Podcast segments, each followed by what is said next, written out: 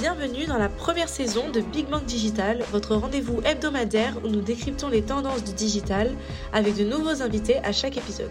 Que vous soyez un expert du digital ou complètement novice dans le domaine, vous trouverez dans chaque épisode des discussions passionnantes et des idées novatrices qui aideront à mieux comprendre l'impact du digital sur nos vies et notre société.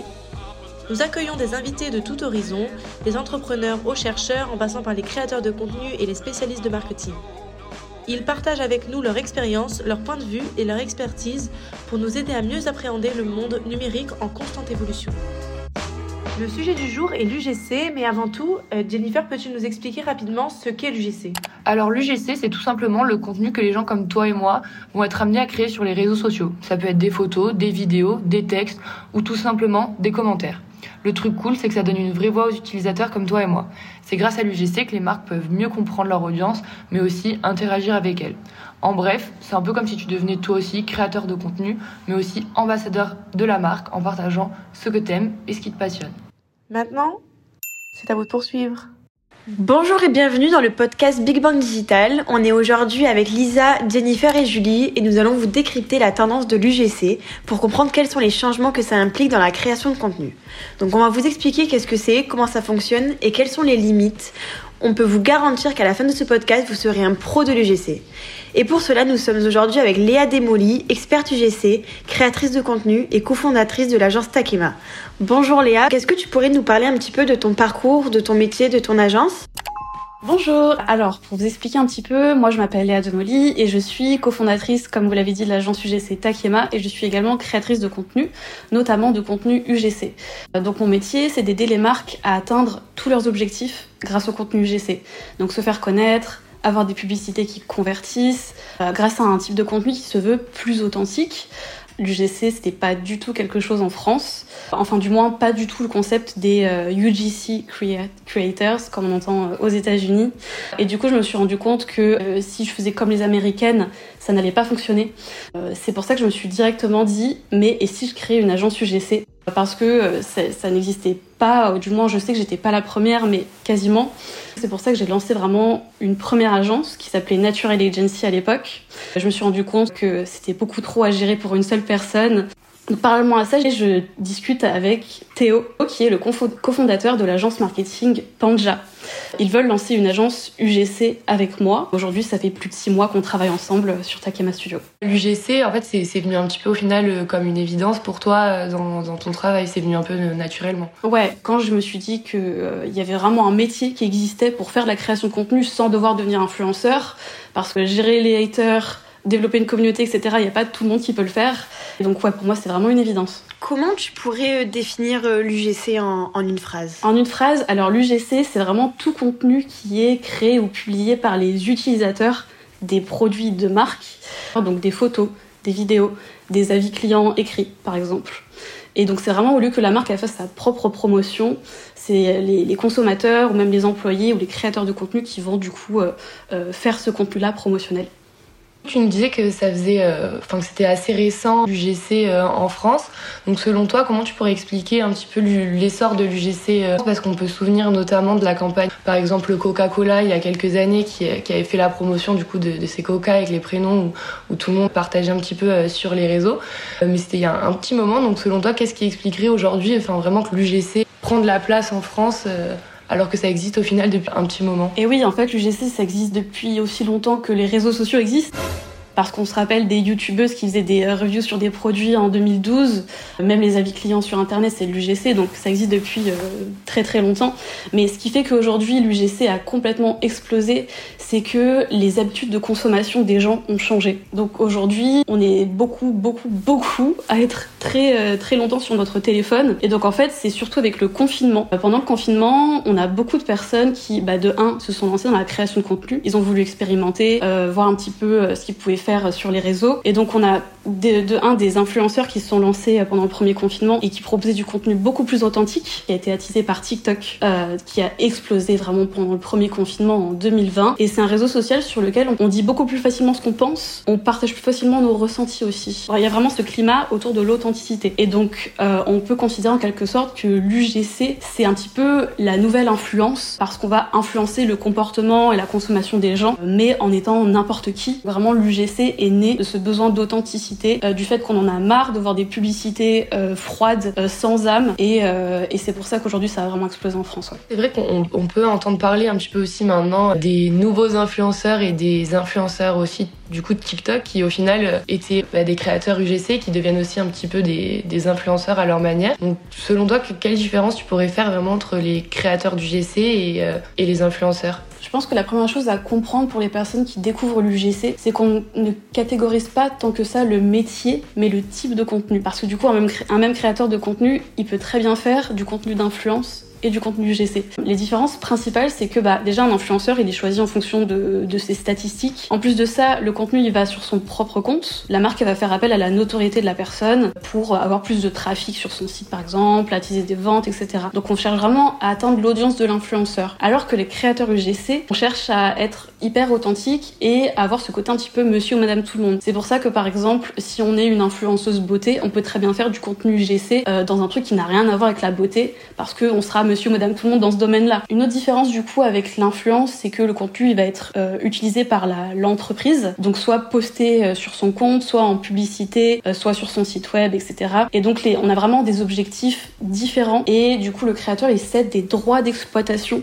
de ses contenus et de son image à la marque. On peut dire en fait l'UGC c'est vraiment en fait on fait un focus sur le contenu et un petit peu moins donc donc la, la personne qui réalise le contenu. Donc on va dire que c'est une création de contenu qui est un petit peu plus accessible euh, pour, pour tout le monde en fait. Ouais, complètement. C'est euh, c'est vraiment accessible à tout le monde parce qu'on ne se concentre pas sur, euh, sur soi, se mettre en avant soi, mais à mettre en avant un produit, une marque, en parlant du coup de, de notre expérience avec le produit, de ce qu'on en a pensé, etc. C'est ça en fait un petit peu l'avantage pour les marques, qu'elles vont chercher, c'est d'avoir des peut-être des, des, avis plus sincères ou, ou plus authentiques. On, on, peut dire que les gens ont peut-être un petit peu moins confiance aussi en les influenceurs avec aussi toutes les les bad buzz qu'il y a eu euh, autour euh, de l'influence Est-ce que ça joue aussi pour euh, promouvoir les contenus GC Complètement. Hein. On a surtout bah là depuis l'année dernière, on entend beaucoup parler des influx voleurs. En fait, ce qui est, intéressant, c'est que c'est vraiment une poignée d'influenceurs, mais les gens ils se sont mis dans la tête que ça représentait la majorité. Alors que euh, j'ai pas vraiment entendu beaucoup de personnes dire que euh, Squeezie ou les Namafouf euh, les avaient arnaqués, par exemple. Donc il y a vraiment une perte de confiance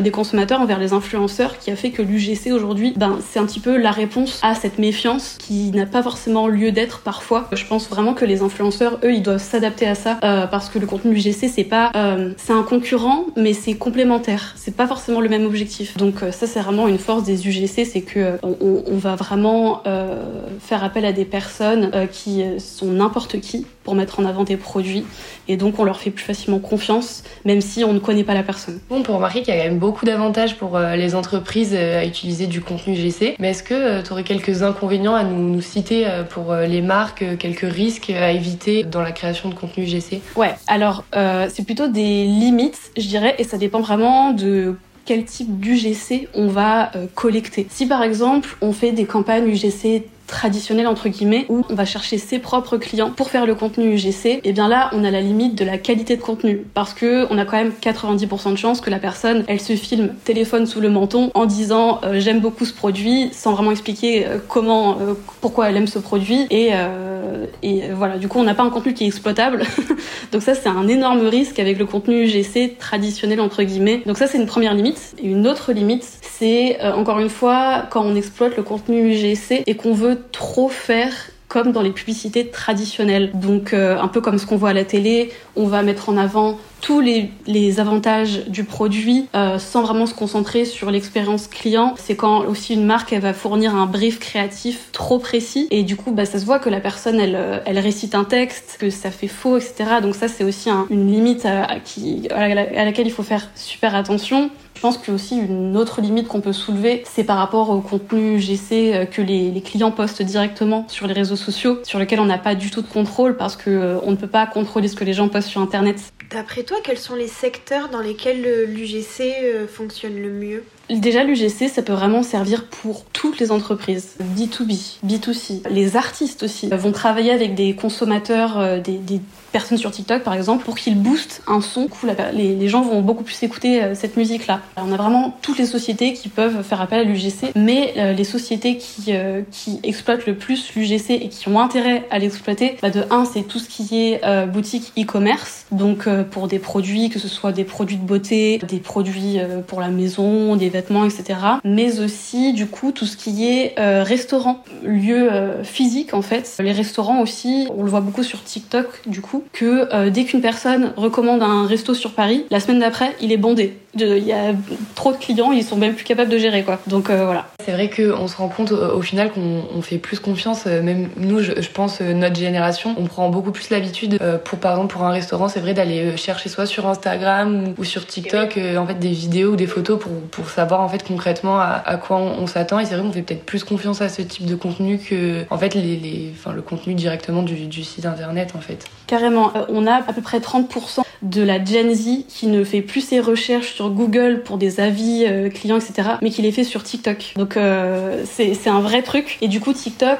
maintenant, c'est plus vraiment un réseau social. Ils essaient de vraiment devenir un moteur de recherche. C'est pour ça que euh, lorsqu'on scrolle dans les pourtois, on a la petite barre de recherche qui nous conseille une recherche à faire. C'est parce qu'ils essaient vraiment de pousser ça. Donc ouais, ça m'étonne pas. Au niveau en fait de la, de la création de contenu, on sent vraiment qu'au niveau de l'UGC, enfin en France et, aussi euh, un petit peu ailleurs, que c'est aussi TikTok euh, peut-être qui a boosté un petit peu euh, le contenu UGC, donc encore plus qu'Instagram au final. Clairement oui. On a deux types d'algorithmes sur les réseaux sociaux. On a ce qu'on appelle l'algorithme social et l'algorithme de contenu. L'algorithme social, c'est quand on vous propose du contenu en fonction de vos contacts, de vos connaissances, donc les personnes que vous suivez, mais aussi les personnes que vous suivez et qui vous suivent. Donc c'est notamment euh, ce que fait Facebook, Instagram, c'est un algorithme social. TikTok, c'est un algorithme de contenu. Donc en fait, on vous propose pas du contenu en fonction des gens que vous suivez, de vos amis, etc., mais en fonction du contenu que vous consommez. Qui fait que euh, on est vraiment très focus sur le contenu. Alors l'UGC, c'était vraiment naturel pour TikTok de développer quelque chose comme ça parce que les gens, ils vont beaucoup plus faire confiance puisqu'ils se sentent appartenir à une certaine communauté. C'est inconscient parfois, bien sûr. Hein. Donc c'est vraiment quelque chose que TikTok instaure et euh, l'UGC ça a été vraiment une réponse à ce besoin d'authenticité quoi.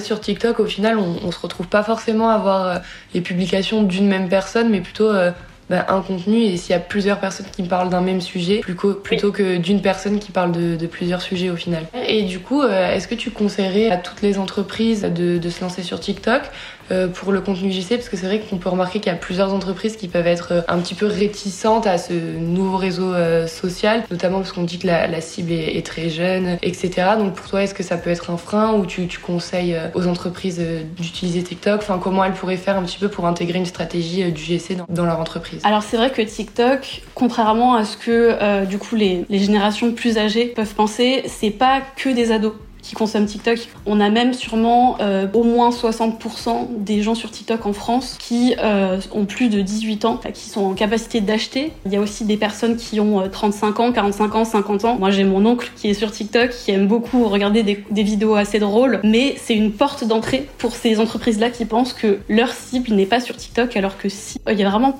plein d'utilisations possibles avec l'UGC sur TikTok. Ça peut être du coup dans une stratégie de pub, donc on va passer par TikTok Ads, mais on peut aussi également le poster directement sur le, sur le profil, que ce soit euh, en organique, donc sans mettre d'argent derrière, ou soit en le boostant euh, avec ce qu'on appelle du coup des Spark Ads. Spark Ads, c'est le fait euh, d'injecter de, l'argent derrière une vidéo pour la booster et qu'elle fasse plus de vues, etc. Sur TikTok, ouais, il y a beaucoup de potentiel. Quels seraient selon toi les, codes un petit peu à, à, utiliser pour au niveau des contenus GC sur TikTok Alors déjà, il faut vraiment bien définir la cible parce qu'en tant qu'entreprise, souvent on n'a pas qu'une seule cible, on en a plusieurs, et du coup de trouver la bonne personne, le bon créateur pour s'adresser à ces personnes-là. On va chercher quelqu'un qui ressemble à notre cible. Euh, donc ça c'est super important. Deuxième chose, c'est il faut que les vidéos soient dans les codes des réseaux sociaux. Par exemple, on ne va pas faire une vidéo en horizontal, toujours en vertical. En très souvent en 9-16, donc le format smartphone, même si c'est quand même super important que toutes les informations principales rentrent dans le carré 4-5e, euh, qui est le format feed Instagram. D'avoir un brief créatif qui est clair,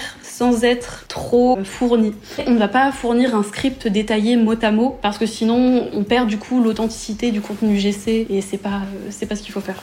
Tu parlais de trouver justement le bon créateur. Comment tu peux régir un petit peu la relation entre la marque et le créateur, que ça soit du coup au niveau des briefs, au niveau de la, rémunération, un petit peu comment ça se passe cette relation euh, créateur et marque? Souvent, les créateurs de contenu, c'est eux qui vendent leurs services, hein, donc c'est eux qui définissent leur prix. Il y a plein de choses à prendre en compte pour, euh, pour savoir comment rémunérer les créateurs, euh, le travail qu'ils font. Du coup, ça peut être soit simplement tourner le contenu, ça peut inclure montage, ça peut inclure stratégie avec le brief, etc. Et ça dépend aussi de leur expérience, les résultats qu'ils ont eu pour, euh, avec leur précédente collaboration, par exemple. Donc c'est vrai que les débutants, on aura tendance à plutôt conseiller de commencer en faisant des, campagnes en, en, gifting, donc des collaborations gratuites, pour avoir vraiment des premiers chiffres et, euh, et du coup euh, promouvoir plus facilement euh, leurs services. Si on pouvait conseiller les étudiants de Digital College qui nous écoutent pour se lancer, quels seraient les, tes conseils précieux pour, pour les aider à, se lancer et les inspirer? Alors moi ce que j'ai envie de vous dire c'est que tout le monde peut se lancer parce qu'on correspond tous à une cible pour les marques. Si vous aimez faire du, contenu et que vous voulez pas devenir influenceur, ce que je comprends totalement, lancez-vous dans l'UGC parce qu'il a vraiment une énorme opportunité euh, pour vous ici. Surtout que vous, vos études, c'est euh, en rapport un petit peu avec, euh, avec tout ça, le marketing, la communication, etc. Si vous faites des études là-dedans, ben ça va énormément vous aider pour vous lancer. Comment tu penses que l'UGC va évoluer? Est-ce que tu penses que, comme tu l'as dit, du coup, tout le monde peut devenir créateur, mais tu penses pas que, à force, si beaucoup de gens se lancent dans la création de contenu, ça va pas faire euh, défaut au final L'UGC déjà a beaucoup évolué depuis que ça existe. Là on parle de, créateurs UGC, mais en soi, est-ce qu'on peut appeler ça vraiment de l'UGC Parce que l'UGC à la base c'est du contenu qui est créé par les clients des marques. C'est vraiment une question de termes qui évolue. L'UGC, surtout en France, c'est vraiment quelque chose qui évolue, mais qui est amené à rester. Pas pour le côté authentique, pour le fait qu'aujourd'hui, en tant que créateur de contenu, on peut faire plusieurs types de contenus différents et on peut en vivre parce qu'on peut se faire de l'argent, du coup, grâce à l'UGC, bien sûr. Et l'UGC, c'est quelque chose qui est amené à rester. Après, en tant que type de contenu en eux-mêmes, est-ce que ça va changer? Je pense que oui. Euh, on a remarqué déjà sur TikTok que le contenu qui était mis en avant, c'était le contenu divertissant. Et moi, je pense que l'avenir de l'UGC, c'est vraiment du contenu qui va promouvoir des produits, mais qui va vraiment garder ce côté divertissant de TikTok, qui fait que les gens ont installé TikTok en premier lieu, c'était pour se divertir. Donc l'UGC est clairement amené à rester, euh, sachant que, voilà, on sera toujours à la recherche d'authenticité et surtout que les, créateurs UGC, bah, ils sont amenés à rester des créateurs de contenu. Donc même si le terme évolue petit à petit, ils feront toujours du contenu pour des marques et euh, ce contenu-là, il est toujours exploitable. Les marques auront toujours un intérêt à exploiter le contenu UGC parce que ça amène de la preuve sociale, parce que ça amène de l'authenticité et qu'ils euh, vendent beaucoup plus facilement euh, grâce à ça. Donc on peut dire que l'UGC a quand même des beaux jours euh, devant lui. Complètement. En France, là, ça fait à peine quelques mois qu'on entend parler des créateurs UGC. Et ouais, il y a vraiment... Euh, ça, ça, ça, va ne faire que euh, s'amplifier. L'UGC va se faire de plus en plus connaître. Et, euh, et les, même les consommateurs aiment ce type de contenu. Donc en soi, c'est vraiment amené à rester. Donc on imagine que l'agence Takema va aussi continuer d'évoluer. Oui, bien sûr. Euh, donc chez Takema, nous, on a une activité principale, un petit peu comme une agence de communication, où dans le, donc en fait, on crée des campagnes UGC, on crée toute la stratégie de contenu avant la création de contenu. Et euh, parallèlement à ça, on va bientôt ouvrir une plateforme qui sera du coup euh, ouverte à toutes les entreprises qui veulent directement contacter les créateurs UGC de notre réseau pour leur proposer des missions. Je pense qu'on a tout ce qu'il faut pour euh, pour comprendre l'UGC et pour ceux qui veulent se lancer, que ce soit à travers leur entreprise, euh, parce qu'on a beaucoup d'étudiants en alternance, ou euh, pour ceux qui veulent se, se, lancer de leur côté, je pense que on a toutes les informations pour, euh, pour se lancer. J'étais très contente de partager tout ça. L'UGC, moi, c'est clairement ma passion aujourd'hui et je, suis, très ravie de voir que des entreprises, des étudiants s'intéressent de plus en plus à ce phénomène parce que c'est la porte euh, aux, opportunités euh, pour tout le monde, que ce soit du côté euh, des créateurs de contenu qui sont amenés à se lancer en tant qu'étudiants, mais aussi du côté des entreprises. Si vous avez aimé cet épisode, n'hésitez pas à vous abonner et à laisser un avis sur la plateforme. Nous vous donnons rendez-vous la semaine prochaine pour un nouvel épisode de Big Bang Digital où nous continuerons à explorer les dernières tendances et les sujets les plus passionnants dans le monde du digital.